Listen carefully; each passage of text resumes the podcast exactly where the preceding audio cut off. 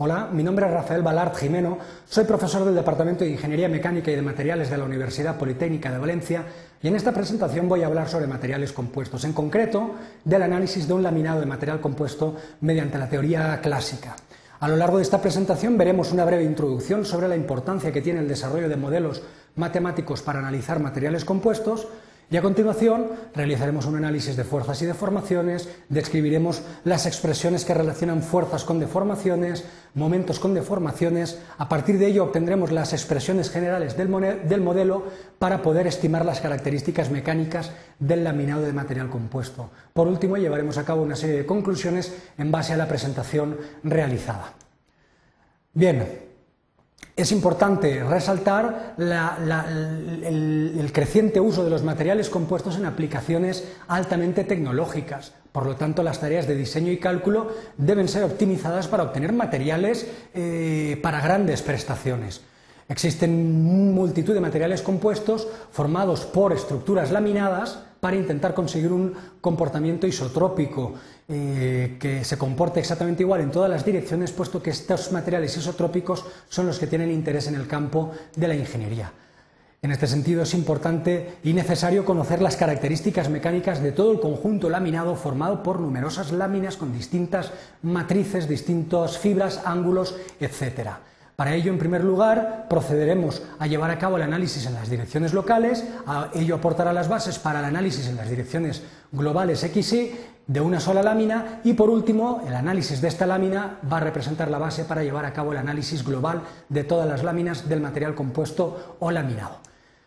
El planteamiento del problema es el siguiente. Partimos de una estructura de un material compuesto que está formado por diferentes láminas o capas eh, de, con fibras orientadas a distintos ángulos, etc. Este material se somete a unas, a unas fuerzas designadas por NX, NI y NXY de cortadura en las direcciones principales X, Y. Al mismo tiempo, el material también se le puede someter a, a, momentos en el eje X, en el eje Y, en los ejes IX y en los ejes XY.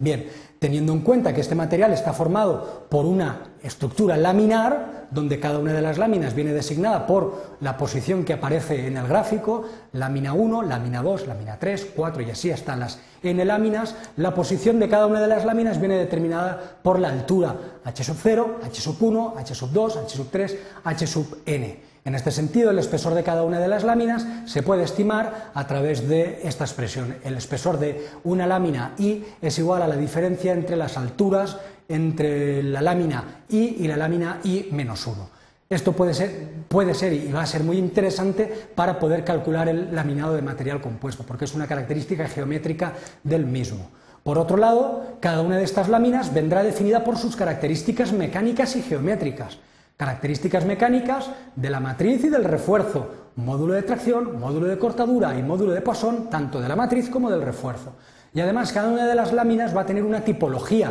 en relación a la fibra, es decir, vamos a tener una cantidad de fibras en cada una de las láminas y también podemos tener un ángulo de orientación distinto de la fibra en cada una de estas láminas. Pues bien, con todas estas premisas, ¿eh? el estado tensional, la geometría del laminado y las características de, cada una de las láminas, lo que pretendemos es estimar las características mecánicas en las direcciones X y o constantes ingenieriles y las relaciones entre las tensiones y las deformaciones en dichas direcciones globales para todo el material compuesto, no solamente para una lámina.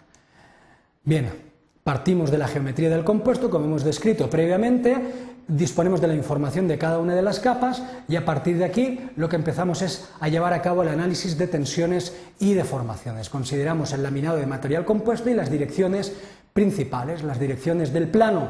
de las láminas, las direcciones X, Y y la dirección normal o, perpendicular, dirección Z. Si sobre este material compuesto consideramos un elemento diferencial en la dirección en el eje Z o el eje de las alturas, y consideramos una tensión aplicada sobre dicho elemento diferencial en el plano perpendicular, en este caso en el, eje X, pues bueno, en este caso la fuerza total aplicada en la dirección X va a resultar de la integral de la tensión en la dirección X por el diferencial de Z que estamos considerando. Esta expresión se puede mostrar también de forma matricial, de tal manera que nos quedaría que eh, la matriz de fuerzas es igual a la integral de la matriz de tensiones por, el diferencial de z. De una forma similar podemos estimar eh, la matriz de momentos totales que actúan sobre esta estructura de material compuesto como la integral del producto de la matriz de tensiones por z y por diferencial de z. Por otro lado, del análisis de las deformaciones en un material compuesto, podemos deducir que la deformación a una determinada altura z en un material compuesto, en un laminado, consta de dos componentes. Una componente planar epsilon, que es eh, la deformación en el plano, eh, un, estiramiento, una compresión, y también puede aparecer una curvatura debido al equilibrio o desequilibrio de las distintas láminas en el material compuesto. Esta curvatura es función o depende de la altura y viene representada como z, altura, por c, curvatura o deformación de curvatura. Por otro lado, del análisis del comportamiento de láminas, hemos visto que la ley de Hooke establece que la tensión es igual a la matriz de rigidez global, Q con eh, línea en la parte superior, por la deformación teniendo en cuenta que la deformación consta de estos dos componentes, epsilon más, c, más z por c, podemos definir que la tensión eh, soportada por el compuesto a una determinada altura z va a ser igual a la matriz de rigidez Q con línea por la matriz de deformaciones eh, en el plano más el producto de la matriz de rigidez mm, global por z y por la matriz de eh, curvaturas, teniendo en cuenta que la matriz de rigidez global Q con rayas igual a la inversa de flexibilidad global o bien resultado del producto de la matriz de transformación de deformaciones por la matriz Q de rigidez local por la inversa de la transformación de, de tensiones. Perdón. Bien, teniendo en cuenta todas estas consideraciones, podemos llevar a cabo el análisis de fuerzas y deformaciones. Así pues, eh, las fuerzas totales que actúan sobre el material compuesto van a resultar del sumatorio entre igual a 1 y igual al número total de capas y sub t de las fuerzas que actúan en cada una de las capas, es decir, matriz n sub i. Teniendo en cuenta que eh, la matriz de, de, fuerzas es igual al producto de la matriz de tensiones por diferencial de z, esta expresión nos queda de esta forma. La fuerza total que actúa sobre el material compuesto es igual al sumatorio desde igual a 1 hasta igual a i sub t de la integral entre h y i sub 1 hasta h sub i de la matriz de tensiones para cada una de las capas y por el diferencial de z, teniendo en cuenta que la tensión a una altura z es igual al producto de la matriz de rigidez global, como aparece marcado en color verde por las deformaciones en el plano más la matriz de rigidez global por z y por la matriz de curvaturas, esta expresión la desglosamos en esta otra, eh, donde las fuerzas totales que actúan sobre el material compuesto va a ser igual al sumatorio desde igual a 1 hasta i sub t para cada una de las capas de el producto de la matriz de rigidez global por la integral entre h sub i menos 1 hasta h sub i de diferencial de z más la matriz de rigidez global por la matriz de curvaturas por la integral entre h sub i menos 1 y h sub i de z diferencial de z para cada una de las láminas. ¿De acuerdo? Resolviendo esta integral, la integral de diferencial de z entre h sub i menos 1 y h sub i nos da un valor de h sub i menos h sub i menos 1, mientras que la integral de z diferencial de z entre esos dos términos, h sub i menos 1 y h sub i, nos da un medio por hi al cuadrado menos h sub i menos 1 al cuadrado, tal y como aparece en esta expresión. De tal manera que, simplificando la expresión global de la, fuerza total que soporta este laminado de material compuesto, podemos decir que la matriz de fuerzas totales que actúa sobre el material compuesto es igual a una matriz a, marcada de color azul, que adopta esos términos eh, remarcados con color azul de la expresión general, por las matriz de deformación epsilon más una matriz B resaltada con coloración roja en la expresión general, que equivale a un medio por la suma desde igual a 1 hasta el número total de capas de la matriz de rigidez global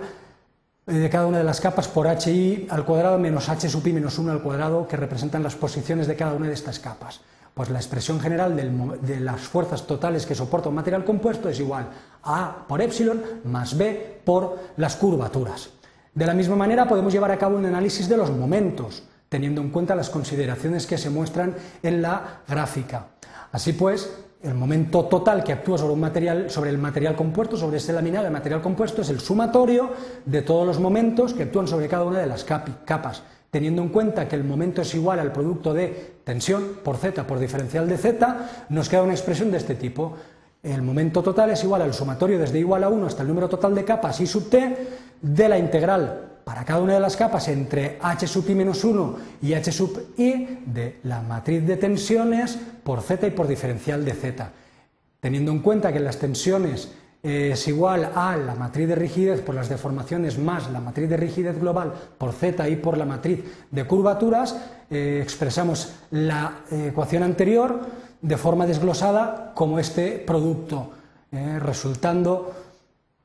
operando en dicha expresión. Obtenemos una expresión más general que dice que el momento total aplicado sobre un material compuesto es el sumatorio desde igual a 1 hasta igual a i sub t de una expresión general que establece un primer término que es la matriz de rigidez global por la matriz de deformaciones por la integral entre h sub i menos 1 y h sub i de z diferencial de z más otro término que es matriz de rigidez global por matriz de curvaturas por la integral entre h sub i menos 1 y h sub i de z cuadrado diferencial de z para cada una de las capas. La resolución de estas integrales nos da una expresión como esta. Así pues, la integral de z diferencial de z nos da un medio de h sub i cuadrado menos h sub i menos 1 cuadrado y la integral del segundo término de la expresión anterior de z cuadrado diferencial de z entre h sub i menos 1 y h sub i es un tercio de h sub i al cubo menos h sub i menos 1 al cubo. De tal manera que esta expresión global se puede simplificar de la siguiente manera. De tal así pues nos queda que el momento total soportado por un material compuesto es igual a una matriz B por epsilon, siendo la matriz B eh, la agrupación de los términos que aparecen en dicha expresión y la matriz B, la que aparece en, coloración, en coloración azul en la expresión anterior. De tal manera que si agrupamos la expresión de los momentos y de las fuerzas en expresión paramétrica, nos queda que la fuerza total soportada por el material compuesto es igual a la matriz A por la matriz de deformaciones más la matriz B por la matriz de curvaturas, mientras que la matriz de momentos totales actuando sobre el material compuesto resulta del producto de la matriz B por la matriz de deformaciones más la matriz D por la matriz de curvaturas, siendo matriz A, B y D las que aparecen en la transparencia, A es igual al sumatorio desde igual a 1 hasta I sub t del producto entre la matriz de rigidez global de cada una de las capas por la diferencia de, eh, de alturas para cada una de las capas. B es un medio por el sumatorio desde igual a 1 hasta igual a i sub t de la matriz de rigidez global Q sub i por h sub i al cuadrado menos h sub i menos 1 al cuadrado. Y la matriz D es igual a un tercio por el sumatorio desde igual a 1 hasta i sub t de la matriz de rigidez global Q sub i por eh, h sub i al cubo menos h sub i menos 1 al cubo. Si esta expresión eh, paramétrica o estas expresiones paramétricas las integramos en una forma matricial, nos queda una matriz de matrices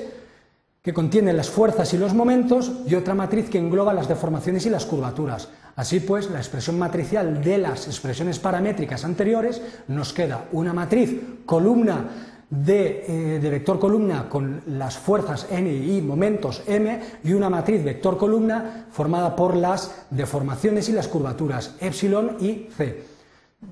De tal manera que la relación existente entre fuerzas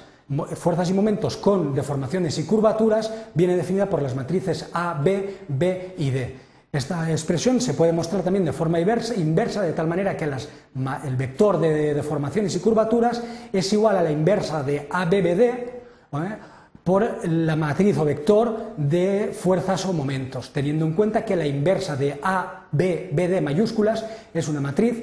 que tiene unos términos de AB beta D minúsculas. Si tenemos en cuenta que los momentos aplicados son nulos, que es una situación mm, habitual en algunos casos en ingeniería, entonces la deformación de las expresiones anteriores va a resultar del producto, la deformación epsilon va a ser igual a la matriz A por la matriz de fuerzas que actúan sobre el material. Por otro lado, también sabemos que las fuerzas totales que actúan sobre el material es igual al producto del espesor total o altura total del material compuesto por la matriz de tensiones que actúa sobre el material compuesto. De tal manera que podemos establecer que las deformaciones en el material compuesto resultan del producto de la matriz A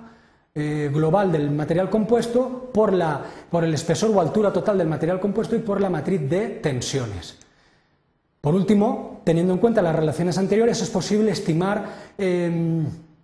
las características mecánicas del laminado de material compuesto. Si tenemos en cuenta las relaciones en las direcciones locales, sigma 1, 2, sabemos que las deformaciones en las direcciones 1, 2 es igual a la matriz S de flexibilidad local por la matriz de tensiones en la dirección 1, 2, siendo la matriz de flexibilidad local una matriz de 3x3 con esos términos que apreciamos en la gráfica.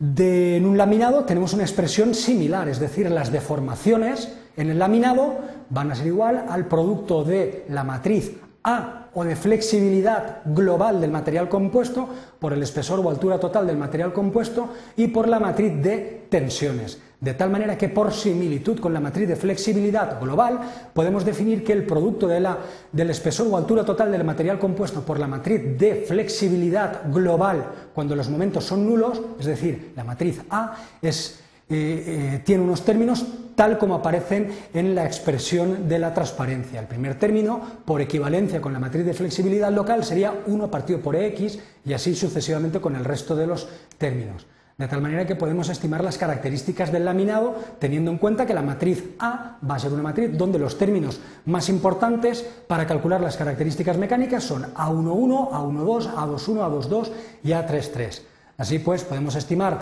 el módulo de tracción del laminado completo de material compuesto como el cociente, aparece todo resaltado con una coloración verde, como el cociente entre 1 y el producto de A sub 1,1 por el espesor total del laminado. De la misma manera procedemos con el módulo en la dirección I, 1 partido A sub 2, 2 por HT,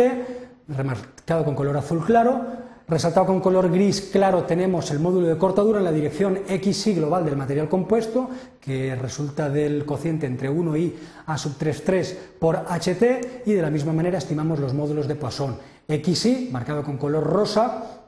es igual a menos X por A21 y por HT, y el módulo de Poisson en la dirección IX, mm, resaltado con color anaranjado las distintas identidades, en las distintas matrices A,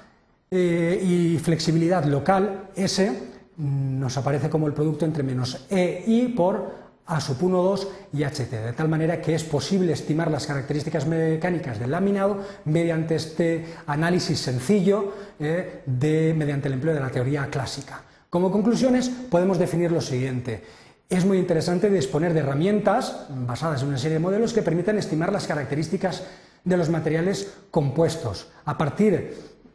de la geometría del laminado, del número total de láminas o de capas que forman el laminado, del espesor de cada una de las capas, de los materiales que integran cada, cada capa, eh, fundamentalmente eh, para cada una de las capas necesitamos saber cuál es la matriz y cuál es el refuerzo para conocer su módulo de tracción, módulo de cortadura y módulo de Poisson. Por otro lado, necesitamos conocer la cantidad de fibra y el ángulo de las fibras. Con toda esta información es posible eh, utilizar la teoría clásica de análisis de laminados para obtener un modelo de análisis y cálculo con materiales compuestos anisotrópicos, en este caso de laminados. Muchas gracias por su atención.